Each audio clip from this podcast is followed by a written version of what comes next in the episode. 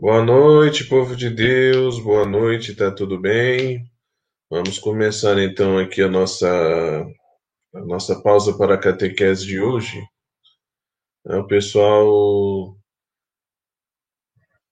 o pessoal está começando a chegar, né? E aí nós vamos então já dando aos pouquinhos início à nossa live de hoje. Hoje a nossa pausa para a catequese vai ser sobre o tema do pecado, tá bom?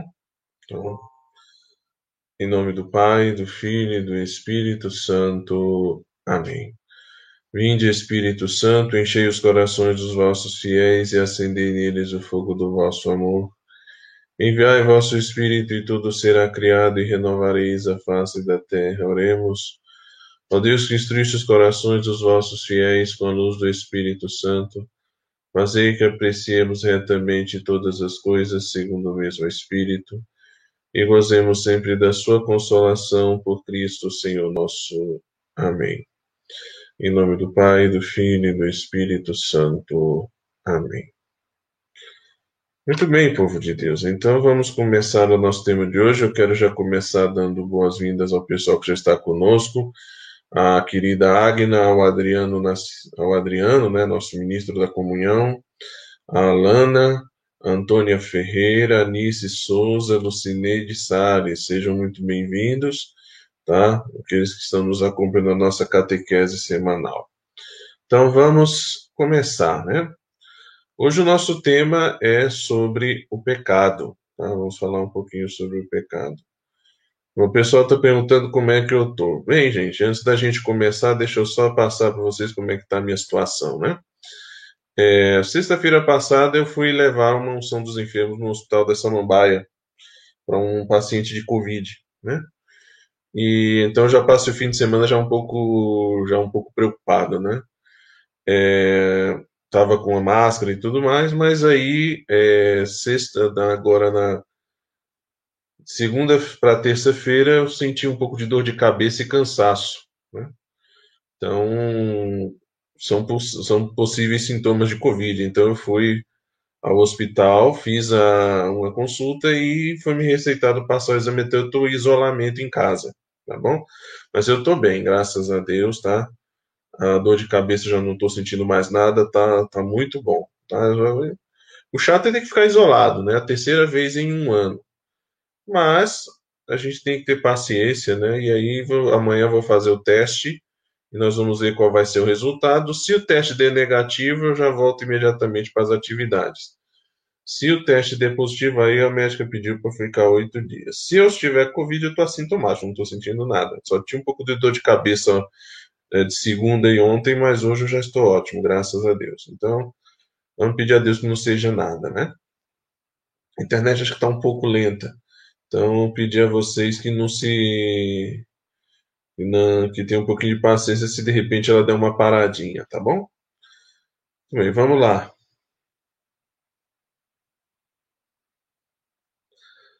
Pecado. Então nós temos aí para início um texto de da carta aos Romanos, capítulo 6, versículos 18 a 23. E libertados do pecado vos tornaste servos da justiça. Vou me servir de linguagem corrente entre os homens por causa da fraqueza da vossa carne. Pois como puseste os vossos membros a serviço da impureza e do mal para cometer iniquidade, assim ponde agora os vossos membros a serviço da justiça para chegar à santidade. Quando éreis escravos do pecado, éreis livre a respeito da justiça. Que frutos produzis então? Frutos dos quais agora vos envergonhais. O fim deles é a morte. Mas agora libertados do pecado e feitos servos de Deus, tendes por fruto a santidade, e o termo é a vida eterna. Porque o salário do pecado é a morte, enquanto o dom de Deus é a vida eterna em Cristo nosso Senhor. Amém. Então, esse aí é o texto da carta aos Romanos, capítulo 6, 23. Lembrando, né, esse último versículo 23, ele diz muita coisa. O salário do pecado é a morte. Então, uma coisa que nós precisamos compreender e às vezes é o que o mundo não entende, é que se tem uma ideia de que pecado seria simplesmente se identifica o pecado com o tabu. O que, que significa identificar pecado com tabu? É como se o pecado fosse simplesmente uma coisa que a religião proíbe, né? Que ela proíbe arbitrariamente por conta de questões culturais ou, como colocam alguns, como um modo de controle das pessoas, de controlar as mentes, de controlar a população. Então, nós usaríamos o conceito de pecado para isso. E São Paulo deixa muito claro que o salário do pecado é a morte. Né? O fruto do pecado é a morte.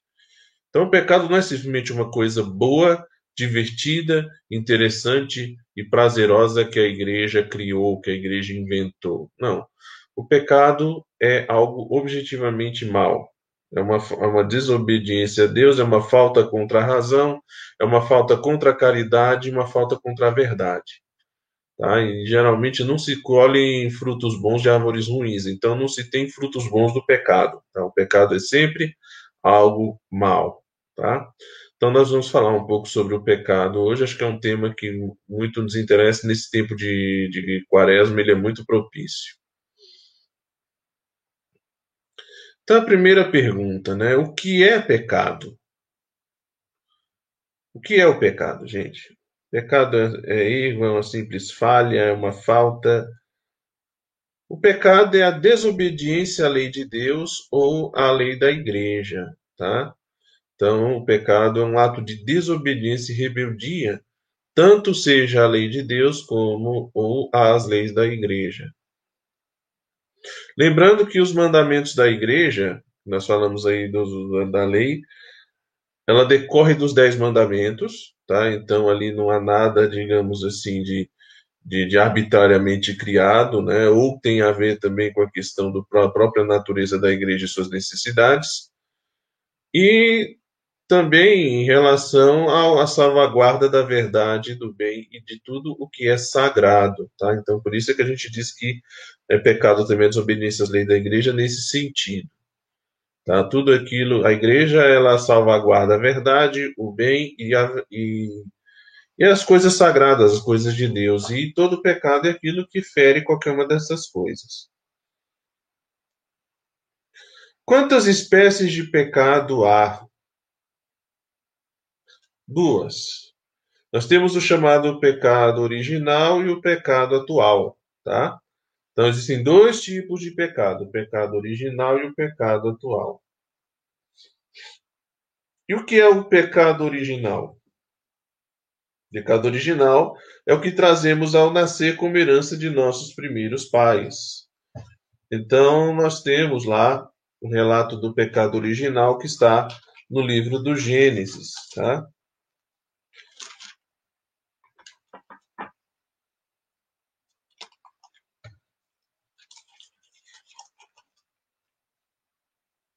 Gênesis no capítulo 3, versículos 1.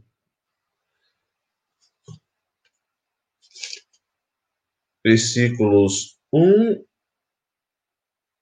a 7. Assim. A serpente era o mais astuto de todos os animais dos campos que Yahvé Deus tinha feito. Ela disse à mulher: Então disse, então Deus disse: Vós não podeis comer de todas as árvores do jardim? A mulher respondeu à serpente: Nós podemos comer do fruto das árvores do jardim, mas do fruto da árvore que está no meio do jardim. Deus disse: Dele não comereis, nele não tocareis, sob pena de morte. A serpente disse então à mulher: Não, não morrereis. Mas Deus sabe que no dia em que dele comerdes, vossos olhos se abrirão e vós sereis como deuses versados no bem e no mal. A mulher viu que a árvore era boa ao apetite e formosa à vista, e que essa árvore era desejável para adquirir discernimento. Tomou-lhe do fruto e comeu. Deu-o também a seu marido, que com, que com ela estava. E ele comeu, então abriram-se os olhos dos dois e perceberam que estavam nus. Entrelaçaram folhas de figueira e se cingiram. Eu só queria vir aqui um pouquinho mais para frente, né? Só para a gente ver as consequências, tá? Do pecado aqui mesmo no livro do Gênesis, seguindo o versículo 14 diante. Então Yahvé, Deus, disse à serpente: Por que fizeste isto? És maldita entre todos os animais domésticos, entre todas as feras selvagens. Caminharás sobre o teu ventre e comerás poeira todos os dias da tua vida. Porém, hostilidade entre ti e a mulher, entre a tua linhagem e a dela. Ela te esmagará a cabeça e tu lhe ferirás o calcanhar. E a mulher disse: Multiplicarei as dores das tuas gravidezes na dor darás à luz os filhos. Teu desejo te impedirá ao teu marido e ele te dominará. Ao homem ele disse: Procura, porque escutaste a voz da tua mulher e comeste da árvore que eu te proibira comer, maldito é o solo por causa de ti. Com sofrimentos dele te nutrirás todos os dias de tua vida. Ele produzirá para ti espinhos e cardos e comerás a erva dos campos com o suor do teu rosto. Tu comerás teu pão e até, até que retornes ao solo, pois dele foste tirado, pois tu és pó e ao pó retornarás. E mais à frente vai dizer assim no versículo, no versículo 22. Depois disse Yahvé Deus, se o homem já é como nós, versado do bem e do mal, que agora não, ele não estenda a mão e colha também da árvore da vida, para que viva, para que coma e viva para sempre. E Yahvé Deus expulsou do jardim de Éden para cultivar o solo onde fora tirado, de onde fora tirado. Baniu o homem e colocou diante do jardim do Éden os querubins e a chama da espada fulgurante para guardar o caminho da árvore da vida. Então, esse é o relato do pecado original, tá? Então, nossos primeiros pais desobedeceram a ordem de Deus no, lá no, no paraíso, comendo do fruto do conhecimento do bem e do mal. Ao tomar esse ato, não é que eles tenham se tornado, digamos assim, o problema não é conhecer o bem e o mal, porque Deus não criou o ser humano burro. Ele deu ao homem e à mulher uma inocência, nasceram em estado de inocência, porém não eram, não eram idiotas. Então sabiam bem o que era o bem e o mal. O problema do, da árvore do conhecimento do fruto do bem, do, a, o fruto da árvore do conhecimento do bem e do mal, era porque eles se arvoraram à autoridade de serem árbitros do bem e do mal. Era isso que eles achavam que seriam, né? O Senhor Deus é que está acima do bem e do mal, né? Na verdade, o Senhor Deus é puro bem, né? O mal é a ausência do bem. O mal ele é uma lacuna, né? E, mas o homem queria também ser árbitro do bem e do mal. E, no entanto, é, o que aconteceu foi que ele perdeu tudo. Né? Perdeu o paraíso, perdeu a, a imortalidade, a impassibilidade. A imortalidade seria que nossos pais não estariam destinados a não morrer. Né? E ou né, seria, e também perderam a impassibilidade, ou seja, o dom de não sofrer perderam a graça original, a santidade original, e passaram a sofrer com a concupiscência da carne. Né? Passaram a sofrer com a concupiscência da carne. E nós, nós não cometemos o pecado original, mas nós contraímos, nós herdamos né, o pecado original. Então eu nasci né, com, com o pecado original, vocês nascem com o pecado original, no batismo é perdoado em nós a culpa e a pena do pecado original, mas ficam as consequências, a chamada perda dos dons preternaturais. Então, eu não cometi o pecado original, mas agora eu estou sujeito à morte, ao sofrimento, como Adão e Eva. Né? Estou sujeito à morte e ao sofrimento. É, aí a graça que o homem foi criado em estado de graça. Perdemos a graça, já nascemos sem a graça. Então é preciso receber o batismo para poder receber a graça santificante. Né? E a concupiscência vai nos acompanhar dia e noite. Né?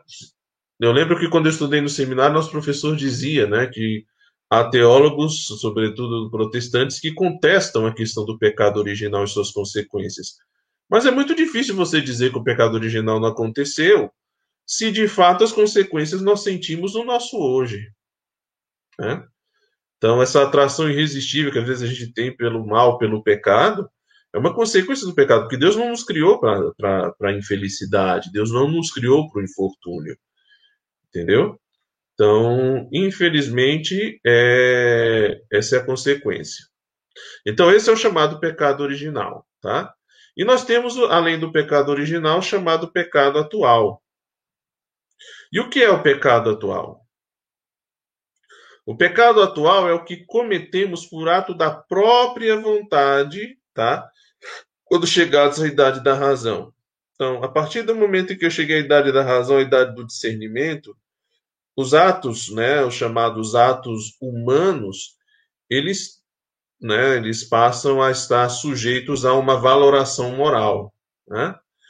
E o pecado atual, então, é aquele que eu cometo de, de forma deliberada, é, mau emprego da minha liberdade e que é uma desobediência a Deus, e claro, a partir da idade da razão. Então, crianças pequenas que ainda não têm o discernimento das coisas, a gente não lhes pode culpar de faltas graves. Né? Ah, então, por exemplo, o bebezinho que derrubou a mamadeira, né, ou que deu um grito alto no ouvido da mãe, né, ele não tem ainda a idade da razão, a idade do discernimento, então não se lhe pode imputar.